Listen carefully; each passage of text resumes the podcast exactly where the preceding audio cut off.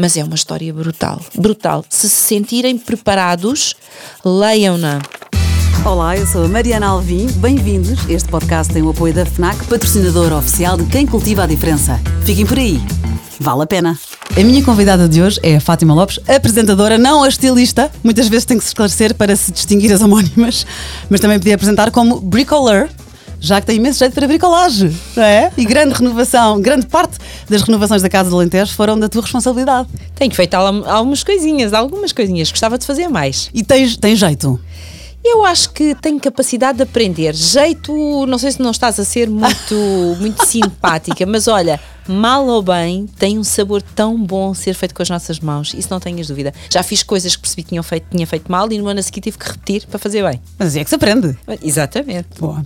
A Fátima é tão pontual que se avisa que vai chegar atrasada é porque vai chegar a horas, porque para a Fátima ser pontual significa chegar mais cedo. Lá está, eu hoje vim ainda mais cedo, eu também chego sempre mais cedo, porque eu sabia que tu virias mais E cedo. tu viste que eu cheguei um bocado mais Chegaste cedo. um quarto de hora mais cedo. E já- eu tinha já chegado, consegui. consegui passar-te. A Fátima não resiste a um bom bolo de bolacha, é mesmo capaz de ter o seu bolo favorito. Sim, adoro, desde miúda. Desde miúda. Com café, não é? Com café, Ah. aquele feito. Pois tu não gostas de café, mas eu adoro café. bom. Sabes que eu gosto mesmo daquele feito com o açúcar a trincar. Bolo de bolacha, já sabem, miminho para a Fátima. Não gostas é de marisco, mas estás barato então. Sim, é assim, não gosto. Se me disseres não há mais nada para comer, eu não vou morrer à fome com um prato de marisco à frente. Mas não será a minha primeira opção, seguramente, nem a segunda e se calhar nem a décima. Ok. A Fátima adora música, mas é péssima com letras, inventa sempre as letras. Podes fazer mini karaoke com instrumental e fazes muito com o show das poderosas, que cantas muitas vezes, só que a letra é inventada, apesar de parecer certa. Exato, não, aliás, eh, decorar letras não é uma coisa para mim, mas não há problema, eu vibro com a música na mesma. Ora bem, isso é que interessa. Exatamente. Dança como se ninguém estivesse a olhar. É isso mesmo que faço. Tem amigas de todas as idades, dos 26 aos 87, e é boa amiga, ouve a sério e aprende com as várias gerações sem ligar aos números. Sim, isso para mim é importante. Que bom. Isto é a amizade. Sim, é a amizade e não é só isso, é, mui- é mesmo muito bom tu teres amigos e amigas de idades completamente diferentes. É, é porque a visão que tu tens da vida também é completamente diferente. Isso é muito giro. E aprendes, não é? Muito, muito. Com as várias gerações. Aquela ideia que às vezes os antigos diziam, que com a malta nova não se aprende nada. Olha, que eu não acho. Eu acho que com a malta nova se aprende muito. Com a vida dos outros.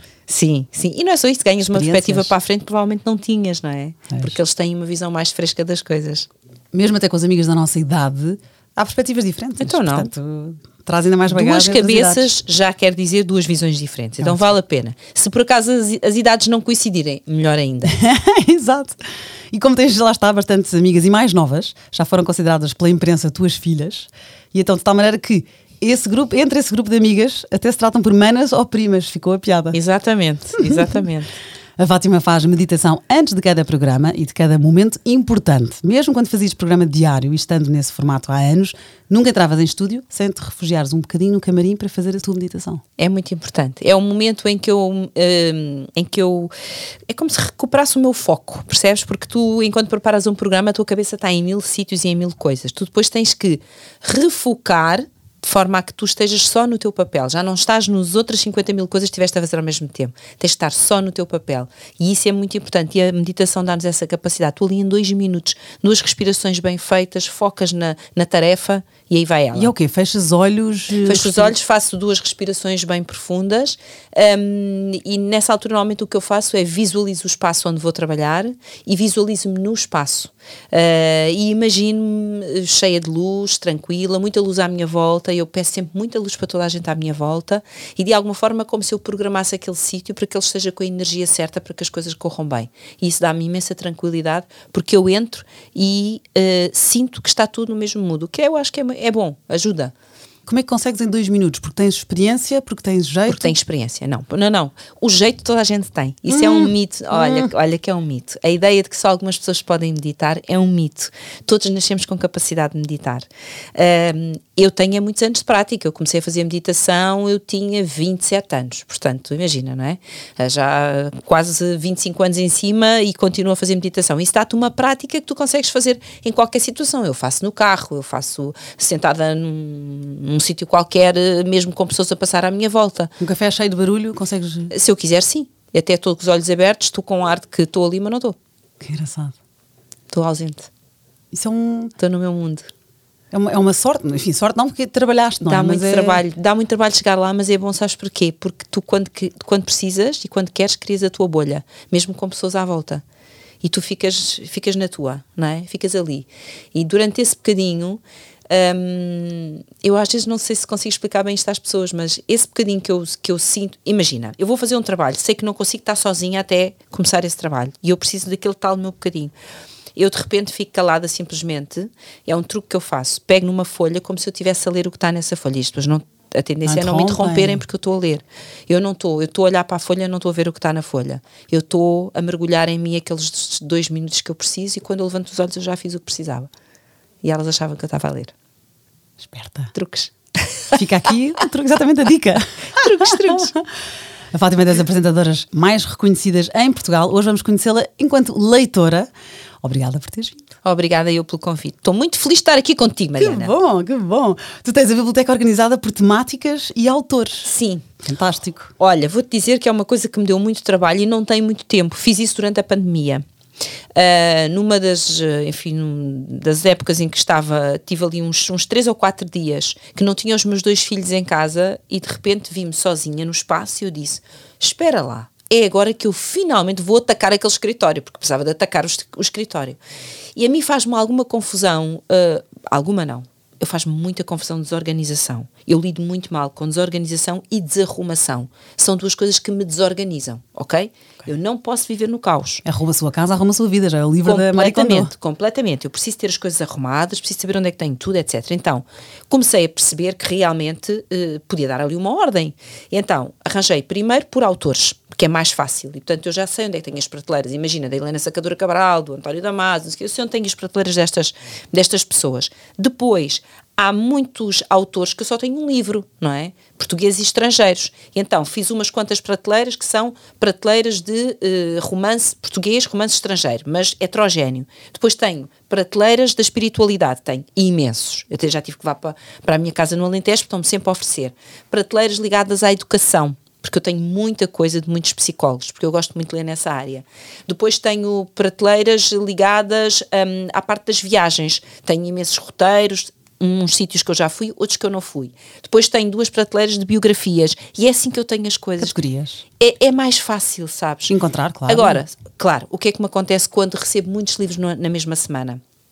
se as prateleiras em questão estão cheias e eu já não estou a ver o que é que. Às vezes ponho tudo para um determinado sítio. Aí começa o caos. Pois, eu Quando eu respondi às tuas perguntas no outro dia, eu dizia: estou aqui à procura do livro, não sei bem onde é que está. Quer dizer que ele deve estar no sítio errado. Se estivesse no sítio certo, eu sabia onde ele estava. E tu consegues, tu recebes livros, consegues ter a coragem de dizer, ok, este não vou ler de certeza ou não é o meu género, dou. Ai, sim. Pronto, Ai, estava tramada. Sim, sim. Uh, Mariana, vamos lá ver. Muitas vezes. Que o que é que eu faço? Eu faço duas coisas. Quando eu recebo os livros, se é um livro que eu quero ler, mesmo que eu saiba que não tenho tempo agora, mas que eu quero ler, ou rumo na minha casa aqui, eu levo para a minha casa no Alentejo. E lá não está nada por categorias nem nada. É tudo a molho e fé em Deus, ok? Eu vou pôr nas Até o dia, que Até o dia em que eu tiver dedicar. tempo. Se é um livro que não me interessa a temática, ou não me interessa o autor, ou o que for, mas eu sei que tenho pessoas próximas que gostam, eu passo de uma forma pessoal, digo, olha, recebi um livro de um autor que tu adoras, toma lá Sim, é e lê. Se não é o caso, eu entrego sempre a pessoas que têm contactos com bibliotecas ok? Eu tenho uma amiga minha, por exemplo, que trabalha muito com e conhece muitas pessoas idosas e trabalha com muitas instituições de idosos, estão sempre ávidos de receberem claro, livros. Boa. E então eu mando para lá e ela depois distribui conforme é necessário. Um, livros infantis o que me acontece é, quando eu recebo livros que já não são para a idade do Felipe, e porque eu tenho muitos livros, eu entrego mesmo a uma biblioteca de uma associação onde o meu Felipe estudou na pré-primária, e que tem uma biblioteca muito bonita e que estão sempre muito receptivas a receber livros. Portanto, os meus livros nunca se estragam, eles é têm sempre um bom caminho. Nunca vão para a reciclagem? Não, não, não, não. Olha, eu acrescento um truque bom que foi a Marie Kondo, há, há pouco falei nela, que eu brinco que era o meu primeiro livro de autoajuda, que era Arruma a Sua Casa, Arruma a Sua Vida. E ela dá ajuda para destralhar, e eu isso não, nem sou muito tralheira, mas, mas gostei mesmo de ler o livro dela. E ela diz uma coisa sobre os livros, que isso sim eu tenho muito. E ela dizia: se não vai reler, porque guarda na prateleira. Se não gostou, porque guarda na prateleira. E é verdade, há livros que eu não adorei e volto a pôr na estante, não é? E de repente, realmente eu não vou. Mesmo, ou gostou, mas não vai reler. Há uns que se eu gostei muito tenho que ficar com eles, não é? Mas eu consigo dar. São toda tramada. Já, já pois, eu, eu também, eu também começo a ter esse problema, mas eu é assim. Mas este, este argumento é bom para. Estou a acrescentar aos teus para te ajudar. Não, é maravilhoso. Isso é uma ajuda boa, porque eu, por exemplo, se gostei do livro, não me faz sentido dá-lo. Sabes porquê? Porque eu penso sempre assim: se um dia me cruzar com alguém que me diz aconselha-me um livro, eu sou capaz de emprestar aquele pois. meu livro. Digo sempre é, tem um V de volta, ok? Mas olha, diz a experiência que nem sempre te volta. Pois não, as pessoas infelizmente, olha, agora de repente atravessou-se-me aqui na mente uma amiga minha que lhe emprestei uns quantos livros já há uns anos e ela não me devolveu, hum, vou-lhe ligar. Boa. Só por causa disso. Um, agora, não me tinha lembrado de se eu não amei o livro, Uh, não voltar a pô-lo na estante, é, é mas isso eu vou fazer. É um ótimo argumento. E vão sair lá uns quantos. E a ideia de estralhar é uma ideia muito boa. Eu também gosto muito das, das sugestões dela. Boa. Olha, o primeiro livro que tu trouxeste, fiquei felicíssima, porque eu adorei este livro e ainda não tinham trazido para esta conversa. Lá onde o vento chora, da Delia Owens. Grande livro. Olha, vou-te dizer, Mariana, que nos últimos anos eu acho que foi o livro que eu mais gostei de ler. É lindíssimo. É o livro que, que eu sinto que uh, mais impacto teve em mim. Uh, mas quando digo impacto, eu tenho até alguma dificuldade em falar do livro sem me emocionar. Vamos a isso. Porque. Um, a história de vida desta. De, eu não vou contar o livro, que eu, eu quero que as podemos, pessoas leiam o livro. Podemos contar a sinopse. Podemos, podemos contar a sinopse. Então, temos aqui uma, uma, uma menina que vive numa família muito pobre e, portanto, eles vivem uh, no meio, vamos dizer, da selva para ser mais fácil, é um selva, pantanal. num pantanal, uh, por aí, não é? Uh, aquilo é uma família difícil e, e, disfuncional e, portanto, um dia a mãe vai embora. Ela vê a mãe, ela tem seis anos, ela vê, vê a mãe, mãe ir-se embora e ela descreve muito bem o que a mãe levava calçado. Fiquei sempre com a imagem dos sapatos com o tacão da mãe ir embora embora com a mala, etc. É super visual. É super visual. Uh, depois os irmãos também vão acabando por, por seguir a vida deles e ela fica ali com um pai que passa dias e dias e dias desaparecido e, portanto, ela tinha seis anos e ela desenvolve tudo o que são os truques para a sobrevivência numa ligação com a natureza tão profunda e tão bonita, onde a natureza lhe dá eu ia dizer tudo o que ela precisa, não, não dá tudo. Há coisas que a natureza não consegue dar, mas muito poucas. E no fundo, o que acontece com este livro, primeiro, eu sempre fui uma pessoa que respeitei a natureza, mas a partir deste livro, eu vou-te dizer que passei a olhar para tudo de outra maneira. É impossível não olhares de outra maneira, é impossível tu não reparares no vento e, e, e no, na forma como o vento está hoje e não estava ontem, o som dos passarinhos é completamente diferente. Uh, quando tu ouves o barulho da água ou de uma coisa qualquer que tu sentes que é o restolhar de umas folhas, tudo fica diferente. Os teus sentidos ficam apurados depois deste, deste livro. Depois, a noção que nós temos de do que é que é suportável em termos humanos também muda completamente. Depois de ler este livro, eu percebi que há, que, que há coisas que nós, afinal, conseguimos suportar e conseguimos com elas construir muitas coisas. Depois, ainda outra, outra das coisas que, que, também me ocorreu uh, hoje em dia, temos uh, uma certa tendência em tornar muito grandes determinadas dificuldades da vida, determinadas situações, por exemplo, episódios de bullying que as crianças vivam na escola uh, e que é uma coisa grave e que é uma coisa que tem que ser combatida o mais possível, mas às vezes parece que um episódio pequeno é assim uma forma, de, é, é qualquer coisa que vai hipotecar para sempre o futuro desta criança. Quando se lê este livro, percebe-se meu Deus, onde é que está essa fronteira? Ela está tão longe do nosso pensamento. É um livro que eu acho que devia ser de leitura obrigatória. E as pessoas que não parassem para refletir nele deviam ser levadas a pequenas conversas com outros que orientassem essas conversas para elas perceberem a dimensão das mensagens que ali estavam. É porque a vida delas ia mudar.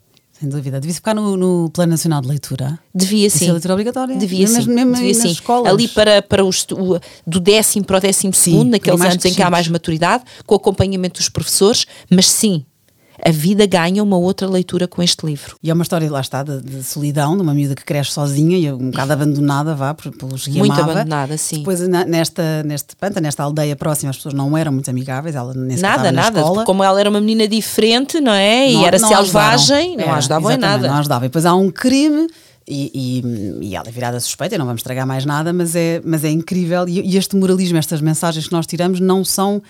São as melhores, a melhor maneira das mensagens chegarem, não é? Sim. Não são ditas, tu percebes, tu percebes-las, estão, estão subentendidas. É incrível. Este livro chama-se Lá Onde o Vento Chora, Where the Crawdads Sing. É um ótimo livro. Vai para filme e, por favor, não vejam o filme já leiam primeiro. Ah, eu acho que sim. Eu acho que. Eu até tenho medo depois de ver o filme, mas bom, eu já li o livro.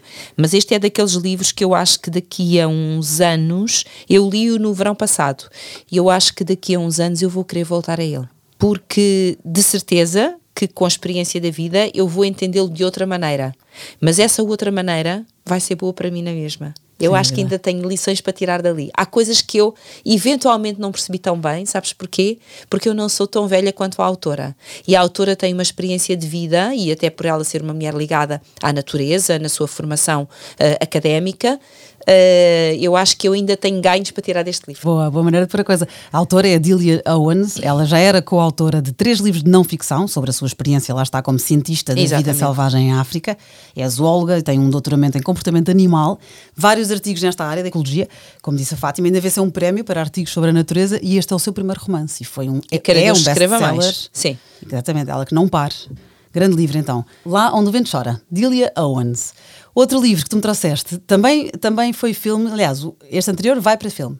Este, que é o quarto de Jack, já é filme, mas eu fiquei cheio de vontade de ler este livro e este sim está no Plano Nacional de Leitura para o oitavo ano. O quarto de Jack eu não vi o filme. Tu viste? Não, mas, ah. mas eu quero é ler o livro. Pronto, mas lê. O filme chama-se O Quarto, ou Room. Pronto. Sim, mas lê. Agora, uh, vai consciente é e duro. tu és mãe, é duro. vai consciente que é para uh, levares com um murro no estômago uh, muitas vezes. Uh, e há, eu quando às vezes digo isto, as pessoas dizem assim, mas tu és doida, então tu, tu lês livros para ficares deprimida. E eu, e eu respondi relativamente a este livro, quando me disseram isso, eu respondi que levei tempo a pegar neste livro. Eu já tinha este livro há uns bons anos, até me lembro quem foi a pessoa que me deu o livro, e na altura disse-me: Não leias este livro numa altura qualquer. Lê quando te sentires preparada. Eu fui atrás, vi a sinopse e disse: Ok, não é já. E eu esperei três anos para ler este livro. Sim, porque é duro. Se estivermos tristes, que não é a melhor altura. Uh, não é só isso, não é só, não é só. Um, às vezes não é questão de tristeza, é a fase da vida em que tu estás, uh, até na relação com os teus filhos, na forma como tu estás a viver a educação dos teus filhos, uh, o construir um projeto de vida com os teus filhos e para os teus filhos, tens que escolher um momento para ler aquele livro. Porque ele é de uma brutalidade de uma brutalidade uh, e, de novo, com algumas. Como é que eu ia dizer? Com pequenas doçuras, com pequenos momentos de, de, de, grande beleza entre esta criança e a mãe. Eu não quero desvendar, um, eu não quero mesmo desvendar a história deste, deste livro. Mas podemos ir à sinopse. O, Mas podemos ir à sinopse, ok. Anos, ele é o narrador. Sim, sim. sim. E está, está o mundo dele. Começa e acaba naquele quarto onde ele vive Ora, com a mãe. Pronto. Porquê? Porque a mãe está uh, raptada. ali raptada e, portanto, ele ali vive, eh, não conhece outra vida, senão ali naquele espaço com a mãe. Um, isto até nos leva para muitas notícias que nós ouvimos de pessoas que viveram, que foram raptadas e que viveram anos e anos eh, no quarto uh, do, do malfeitor, não é? Exatamente. Sabes que a autora diz isso que se inspirou, nós lembro, eu lembro-me da miúda alemã. Sim, que agora não me estou a lembrar o nome lembro. dela. Uh, também não me estou a lembrar, mas pronto, mas todos nós, é do nosso tempo, é recente. Sim, sim. Foi 18 anos, 8 anos, ela tinha, ela tinha 10 anos quando foi raptada, 18 anos quando Quando foi descoberta, sim, quando fugiu, exatamente. Pronto, e esta autora baseou-se na história dessa e de outras. E faz sentido, não é? E, e, faz sentido. Mas hum, a, a, vida de uma criança que começa e acaba naquelas quatro paredes, uh, os sons que ela tem como referência, o crescimento que ela faz a partir dos poucos sons que tem, dos poucos relatos que tem, da pouca informação, afetos e tudo que tem, é uma coisa hum, assustadora. Um, sabes que eu, eu quando Abraçaste acabei. os teus filhos quando acabaste Ai, de ler? Não, é que acabei. Eu, eu pelo meio abraçava os meus filhos é. e pensava, eles estão aqui, eles têm um mundo de tudo. Quando digo de tudo, é de afetos, de informação, de pessoas. Tem mundo, literalmente. O Jack começava e acabava ali. E como é que, apesar de tudo, esta criança, por isso é que eu acho que a infância é uma coisa maravilhosa, porque as crianças desenvolvem, às vezes, ferramentas que nós não sabemos onde é que elas foram buscar Tanto que às vezes os mais velhos dizem, mas onde é que ele aprendeu isto, não é? Mas onde é que ele foi buscar isto? Eu acho que há ali qualquer coisa que vem para além de, daquilo que nós lhes ensinamos, as crianças vêm com um kit qualquer que nós não conhecemos e cada criança traz o seu kit e é esse kit que muitas vezes as salva. E o Jack foi em parte salvo pelo seu kit. Uh, que não sei de onde vem, mas ele, ele veio com um kit de sobrevivência, primeiro, obviamente, mas é uma história brutal. Brutal. Se se sentirem preparados, leiam-na. É preciso coragem, mas vale a pena. Leiam-na, sim, vale a pena. Vale a pena. Maravilha, é o nome deste podcast. Esta autora, é, portanto, o livro chama-se O Quarto de Jack e a autora é Emma Donahue, é uma irlandesa depois foi para a Inglaterra e Canadá e hoje vive em França. Mas pronto, ela escreveu vários livros e alguns best-sellers, portanto, de facto uhum. é uma boa escritora que também ajuda, sem dúvida. O teu último livro, o último já temos aqui outro para falar. Mais um livro que tu trouxeste hoje, Liberta-te de Pensamentos Tóxicos, da Ruth Caldeira. Ainda não é um best-seller. estamos a ajudar, estamos a contribuir. Aliás, convido a ti, Fátima, e a quem nos está a ouvir, o episódio número 5 deste podcast, a Cuca Roseta também me falou neste livro. Porque a Cuca também é acompanhada pela Ruth. É. Conta-me lá, fala e lá nós, livro. E nós cruzamos, olha... E tem o teu prefácio. Tem o meu prefácio. Este tem o meu prefácio, mas a Ruth já escreveu vários depois deste livro. Este foi... O Poder da Meditação, Simplifica a Tua Vida...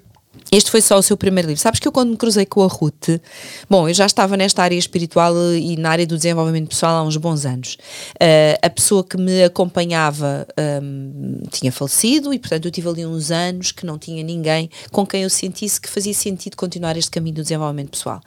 Até que um dia, uh, na, naquele Uh, não gosto de usar a palavra fatídico ano, mas de alguma forma foi em que eu tive um mês sem voz, e para nós um mês sem voz, pois nós trabalhamos com a voz, foi qualquer coisa de muito impactante para mim. Um, a Ruth foi ao meu programa quando eu não estava. Uh, estava a ser substituída por alguém. E um dos colegas da equipa disse: Ó oh, Fátima, teve, mandou uma mensagem dizer: Olha, teve aqui hoje uma jovem no programa que eu acho que tu devias ir a uma consulta com ela e que tu ias gostar dela. Oh Mariana, eu não sabia nada dela. Eu não fui ver o programa, nada. Pedi o contacto, mandei uma mensagem, marquei uma consulta. Assim, ok? E ela na altura atendia num espaço muito pequenino, uh, até dividido com outras pessoas, e eu lá fui. Ela tem um ar muito, porque é muito jovenzinha, tem ar muito de miúda, passa sempre por minha filha quando andamos juntas. mais sempre, uma. Ah, mais uma, exatamente. Uh, ah, é sua filha? Não, não, por acaso é minha amiga. E eu lá fui à consulta com ela e eu senti logo que a Ruth era a pessoa que ia continuar comigo este caminho. E, portanto, com ela eu tenho feito muitos cursos de meditação, uh, com, tenho feito muitas formações, tenho feito retiros, e com ela eu tenho aprendido muito. E eu fui daquelas pessoas que. Uh, ela é formada em comunicação social, como eu, é uma pessoa que escreve muito bem, e eu disse-lhe: tu, com a sabedoria toda que já tens, tu poderias escrever um livro, partilhares as tuas técnicas e os teus ensinamentos com as pessoas que gostam desta área. E eu falei com a minha editora e disse: Eu acho que vale a pena vocês conhecerem a pessoa tal. E realmente. E começou assim, que sim, giro. Sim, Fantástico. E a, e a, Sofia Monteiro, que fez os meus nove livros, em várias editoras, mas foi sempre ela, eh, foi conhecer a Ruth e apaixonou-se pela Ruth e disse: Não, ela é incrível e, e, nós vamos querer fazer um primeiro livro com ela e depois logo se vê. E correu tão bem que ela já vai, acho que vai lançar agora o quarto, penso que é o quarto que ela Fantástico. vai lançar. Uh, este livro, do Liberta-te de Pensamentos Tóxicos, é um livro que eu continuo a recomendar, apesar de todos serem importantes, porque, na verdade, muitas vezes o que está a atrapalhar o andamento da nossa vida e o curso que a nossa vida tem é a toxicidade dos nossos pensamentos. É que o pessoal encarrega-se de boicotar o processo logo. nós não precisamos de carrascos, porque nós fazemos o trabalhinho sim, todo. Sim, sim, ah, eu quero muito que a minha vida seja melhor, mas entretanto é assim, passas das 24 horas 20 a pensar naquilo que tu não queres que aconteça, ok? A pôr energia e gás nas coisas pequeninas que não têm grande importância, mas que tu dás um tamanho, parece que aquilo é a tua vida. E portanto, tu próprio encarregas-te de te eh, minar com aquilo que tu não queres. Então, é o que ela diz, e muito bem no livro: em vez de andarem a fazer dietas para perder peso, façam dietas de pensamentos tóxicos. E vocês vão ver como a vossa vida começa a mudar. E sabes o curioso? É que quando as pessoas começam a libertar-se mais de pensamentos tóxicos, acreditas que elas também perdem peso? Isto pode parecer estranho. Não, não é. Sabes mas... porquê? Porque eu, quando estou mais triste, como mais.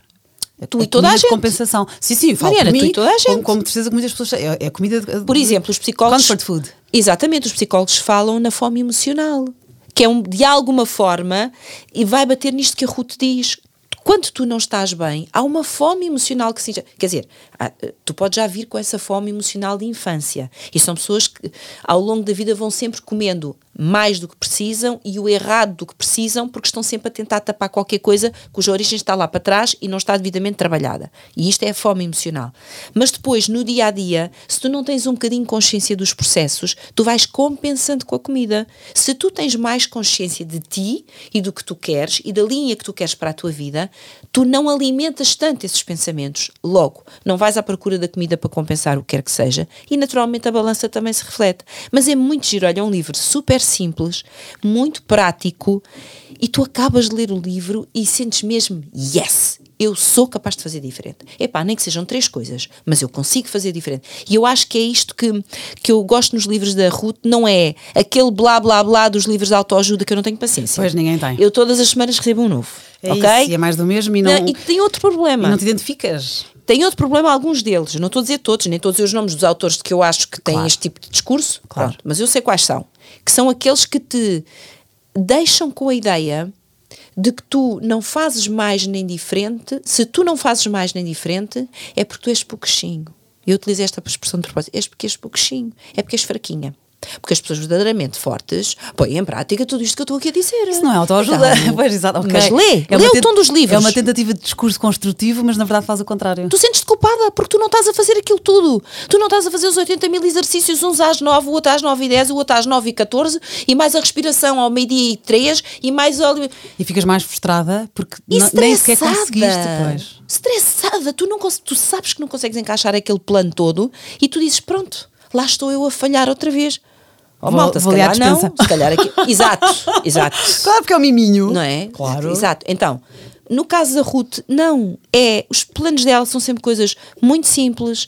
Eu, por exemplo, tenho no meu telemóvel várias meditações dela que eu faço todos os dias de manhã, faço uma delas. São meditações. É um áudio, não é? Em áudio, ah, mas ela tem meditações escritas. Ela tem, por exemplo, no YouTube gratuito meditações que vão até 5 minutos. E, portanto, são coisas muito pequeninas. E, no fundo, o que a Ruth mostra às pessoas é que qualquer pessoa pode fazer mudanças na sua vida. Não façam as pessoas sentir que são, mais uma vez, incompetentes porque não cumprem os 80 mil eh, indicações daquele Não, livro. depois agarras-te a quem consegue e em vez de dizer, ah, ele consegue e eu não. Não é? Em vez de perceberes que também tu consegues, de repente há pessoas que parece que têm mais, como há pouco falámos na meditação. Uhum. Eu, eu não sou cética, mas eu não consigo meditar. Também não tentei imenso.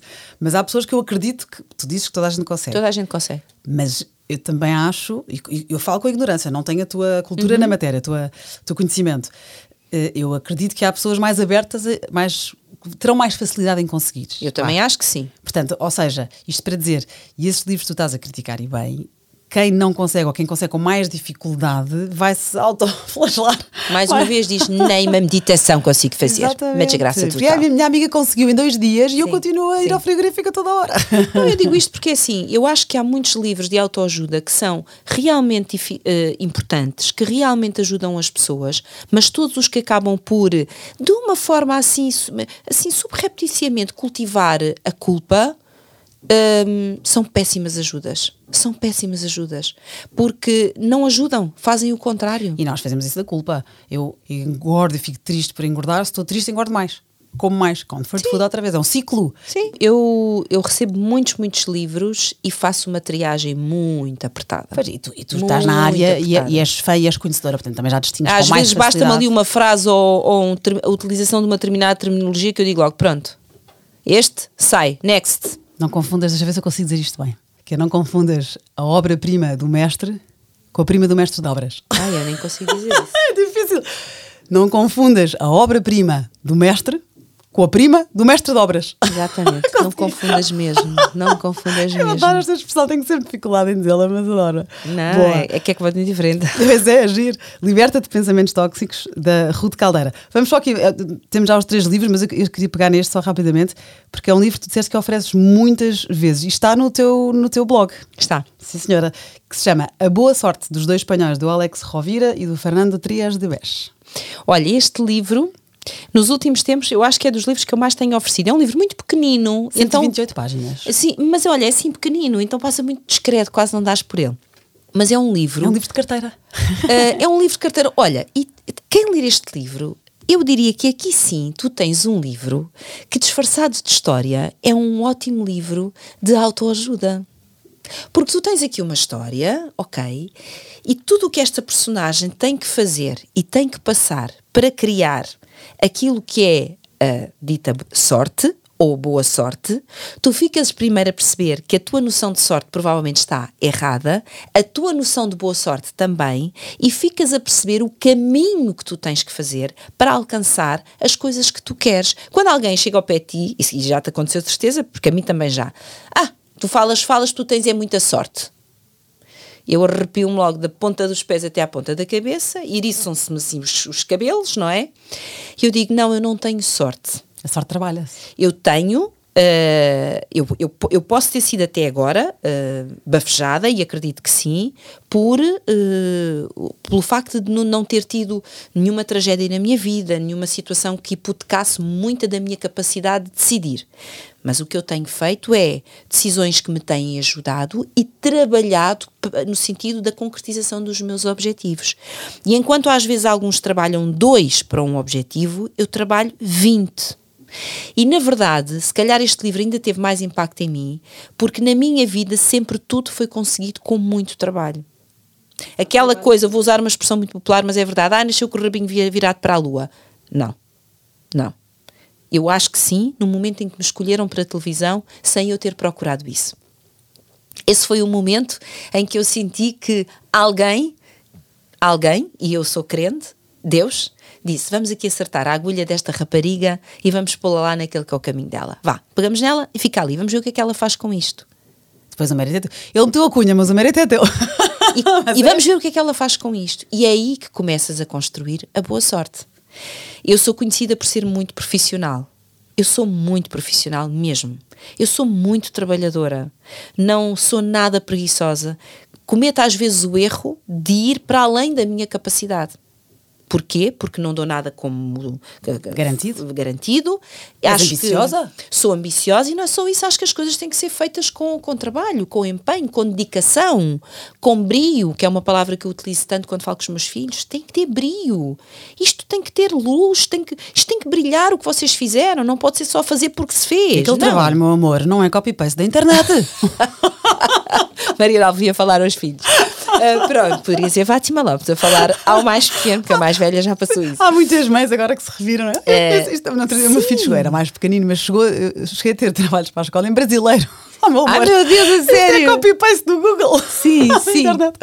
E eu uso muito esta palavra do brio. Porque, Tens razão, é uma ótima palavra. Brio é ótima. É o brio que leva a isto da boa sorte. Porque tu chegas lá efetivamente, mas tens que ter esta capacidade de trabalhar, de leres os sinais, de veres o que é que a vida te está a mostrar.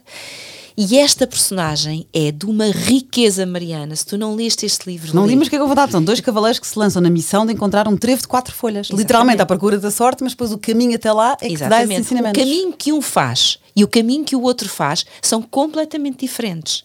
Porque um acredita que a boa sorte é esta coisa que vem dos céus e acabou.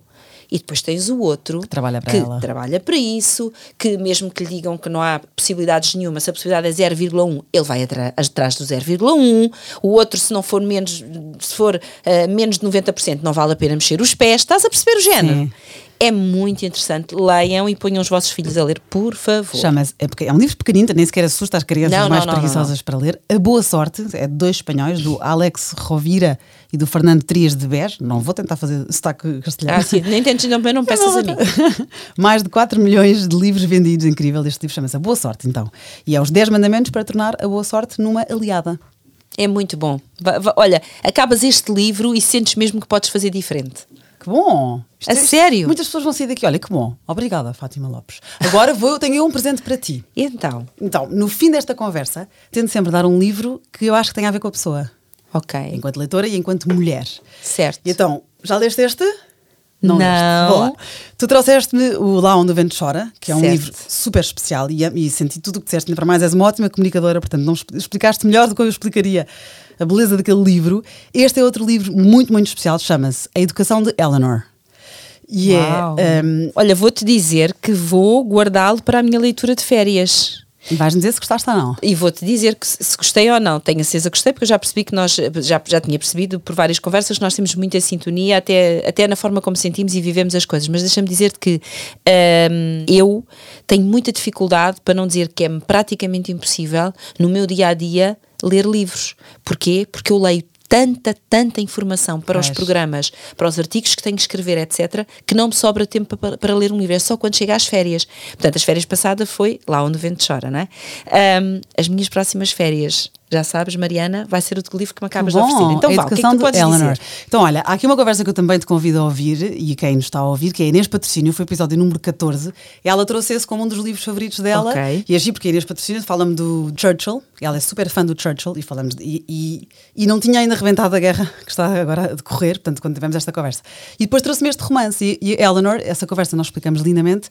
Mais do que gostar desse livro, que é incrível, eu adorei a personagem. Parece que é uma personagem real, é uma mulher diferente, eu não quero contar muito. Houve a conversa com a Inês, nós falamos um bocadinho mais e a Eleanor é incrível e quer ser amiga dela. Então, tu, Fátima, que acompanhaste, sobretudo nos teus programas de televisão, muitas histórias reais e muitas histórias difíceis. Esta é uma história difícil, mas é linda. E a Eleanor é uma mulher com dificuldade em integrar-se na sociedade e depois percebes porque e no fim tem um twist que eu adoro, quando não estás à espera do que é que vai acontecer no final. Ela faz um amigo no local de trabalho, mas ela tem dificuldade em integrar-se nas amizades normais, vá, digamos assim, convencionais. É, é uma mulher muito especial. Olha, vou ler de certeza absoluta. Vai ser o meu livro de férias. Boa. Vais ter que esperar pelo mês de agosto, mas. Vais mas dizer. Uh, e é da Gail Honeyman, que é o primeiro livro dela, o livro de estreia dela, que ela é uma mulher que queria escrever, é como eu, digo que quer escrever e depois vou adiando. E, e ela escreveu já, a meta dela foi: estou quase a chegar aos 40, tem que ser agora. E escreveu esse livro de estreia e, e, é incrível. A educação de Eleanor Gale Honeyman. E tu agora lançaste o teu nono romance, só para acabar aqui a nossa conversa, Faz o que o teu coração pede, que também é ficção. Este é ficção. Os meus livros não foram todos romances. O Mães e Filhas com História é um romance histórico, portanto eu diria aí que é híbrido, não é? E depois tenho Viver a Vida a Amar e Fátima, Meu Caminho e a Minha Fé, que são dois livros que não são romances. Todos os outros são romances. Este, Faz o que o teu coração pede, um, é um romance que nasceu um, da inspiração da palavra escolha. Um, eu acho que é, é, é, bom nós falarmos daquelas coisas que todos vamos lá ver, daquelas palavras que no fundo mudam a agulha da nossa vida e que às vezes nós temos medo. A palavra escolha e a palavra mudança são das que mais atraem, mas mais assustam. E eu, muito uh, estimulada pelos meus leitores do oitavo romance, do Encontrei o Amor Onde Menos Esperava, que me diziam: Fátima, nós queremos saber mais sobre a vida da Sofia, a vida da Sofia não pode ficar por aqui. Eu disse: muito bem, então vamos lá pegar nestas mesmas personagens e vou escrever um outro romance que as pessoas podem ler separadamente, mas achei muito curioso na apresentação do livro, a Cátia Guerreiro, que foi ela que apresentou, disse: Bem, eu comecei pelo Faz o que o teu coração pede, e amei o livro. E depois pensei, mas de onde é que isto nasce? E tive que ir para o outro. Giro. Fez o caminho ao contrário. Dá para ler isolados, não, eu tenho mas que perceber. Isso, mas porquê é que esta mulher é assim? Mas, mas onde, é que está, onde é que estão estas origens todas? E então ela fez o caminho inverso, que é uma coisa gira, eu não tinha pensado nisso. Há pessoas que se calhar vão ler este primeiro e depois se perguntam como é que esta aventura começa toda e vão lá para trás. Que bom. E é bom sinal que é É bom, é bom Parabéns. sinal, sim. Obrigada. Olha, obrigada. Obrigada. Eu, obrigada. Eu também, adorei. para quem está a ouvir, a próxima terça-feira há mais.